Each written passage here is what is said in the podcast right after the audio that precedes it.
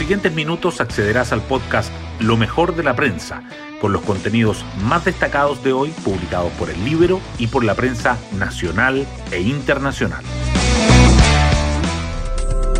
Buenos días, soy Magdalena Olea y hoy miércoles 18 de agosto les contamos que a un mes de las fiestas patrias, el gobierno prepara una estrategia menos restrictiva que la del año pasado, que incluiría fondas con aforo limitado y con pase de movilidad gracias al retroceso de los contagios y al avance de la vacunación. Mientras tanto, la Fiscalía avanza la causa contra Héctor Espinosa, exdirector de la PDI, por malversación de gastos reservados. Y el Libero pone el foco en el anacronismo de la ley de alcoholes. Las portadas del día. El Mercurio destaca que el CERVEL deberá asignar, presionado por el tiempo, los locales de votación más cercanos a los domicilios de los electores. La tercera resalta el caso Espinosa. La Fiscalía formalizará al exdirector de la PDI por una eventual apropiación de 140 millones. Y el diario financiero subraya las opciones que toman fuerza para que Vivo Corp solucione incumplimientos a días de vencerse el plazo. Las informaciones relacionadas con la situación del COVID-19 en el país sobresalen. El Mercurio dice que el Plan 18 Seguro contempla fondos con aforo limitado. La tercera agrega los problemas de la tercera dosis, procesos simultáneos de vacunación y escasez. Y el Libero presenta 10 nuevas preguntas y sus respuestas sobre la pandemia en Chile. La situación en Afganistán también sigue presente. El Mercurio destaca que Occidente presiona a los talibanes y exige garantías para las mujeres, extranjeros y funcionarios, mientras que en la tercera resalta a las mujeres en Afganistán y su terror al régimen talibán, que Chile confirma que recibirá siete familias, y la cineasta afgana que retrató a su país y que logró huir.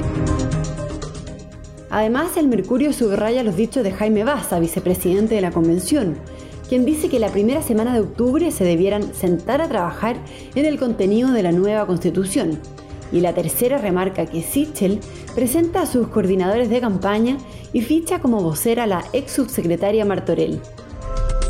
Temas del libro. Anacrónica, tediosa, letra muerta. La periodista de El Libero, Ángela del Canto, nos cuenta los términos que se utilizan para describir la ley de alcoholes. Tras estar 14 años en tramitación, el pasado 6 de agosto entró en vigencia la modificación de la ley de alcoholes. Sin embargo, ya ha desatado interrogantes entre los dueños de los locales y los clientes que no saben si los menores de edad pueden o no entrar a los restaurantes. Lo cierto es que la legislación prohíbe el ingreso de menores a los cabarets, cantinas, bares y tabernas. Asimismo, restringe su acceso a las discotecas que expendan bebidas alcohólicas. El artículo 29 no ha tenido modificaciones sustanciales y no debiese significar problema para los clientes. La única diferencia es que ahora se les exigirá carnet a todo el público que ingrese. Desde el Servicio Nacional para la Prevención y Rehabilitación del Consumo de Drogas y Alcohol aseguran que es una ley clara y que no considera mayores cambios. Pueden encontrar esta nota en www.ellibero.cl. Hoy destacamos de la prensa. Contra el tiempo, el CERVEL deberá asignar locales de votación cercanos a los domicilios de los electores. El servicio electoral tendría un plazo de 60 días para la tarea de asignar a los electores el local de votación más cercano a su domicilio. Aprobarse y despacharse a ley el proyecto que está en primer lugar de la tabla de hoy en la Cámara de Diputados.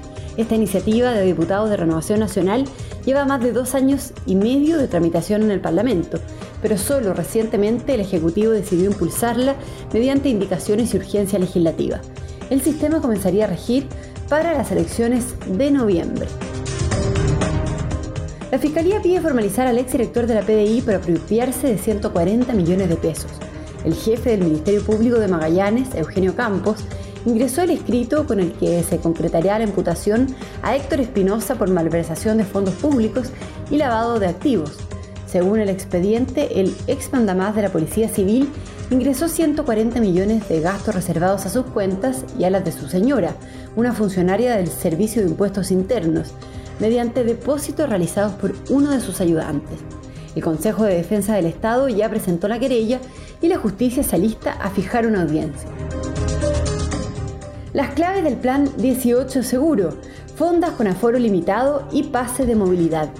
el gobierno ajusta los últimos detalles de la estrategia que espera presentar mañana y que será menos restrictiva que el Fondeate en tu casa de 2020. Subrayan que el escenario sanitario es distinto, con las cifras a la baja y con la alta cobertura del plan de vacunación. Los expertos aseguran que el buen momento sanitario actual permitiría hacer celebraciones acotadas si se respetan las medidas preventivas, aunque piden evaluar la situación epidemiológica semana a semana. Desde que se anunció la inoculación de refuerzo, varios centros vacunatorios, principalmente de la capital, se han visto sobrepasados por la alta concurrencia de los adultos mayores para recibir su tercera dosis. Los municipios dicen que el problema son los procesos en paralelo de vacunación.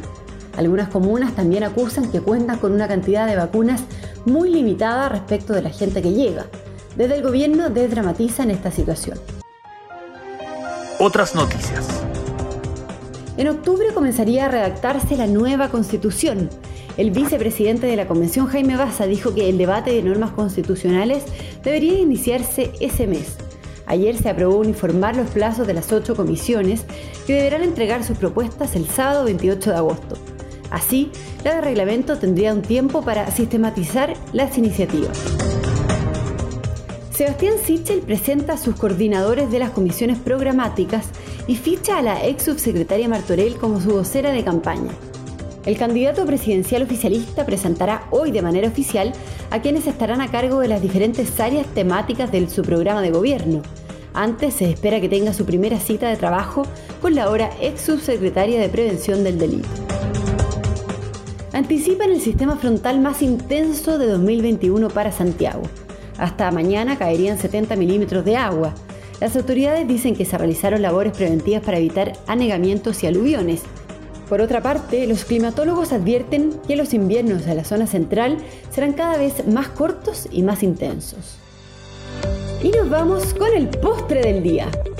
Arturo Vidal le dijo que no a David Beckham. El exjugador inglés, dueño del Inter de Miami, sondeó al chileno antes de que cerrara el libro de pases en la Major League Soccer.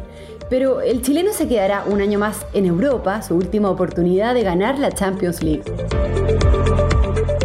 Bueno, yo me despido, espero que tengan un muy buen día miércoles y nos volvemos a encontrar mañana en un nuevo podcast, Lo mejor de la prensa.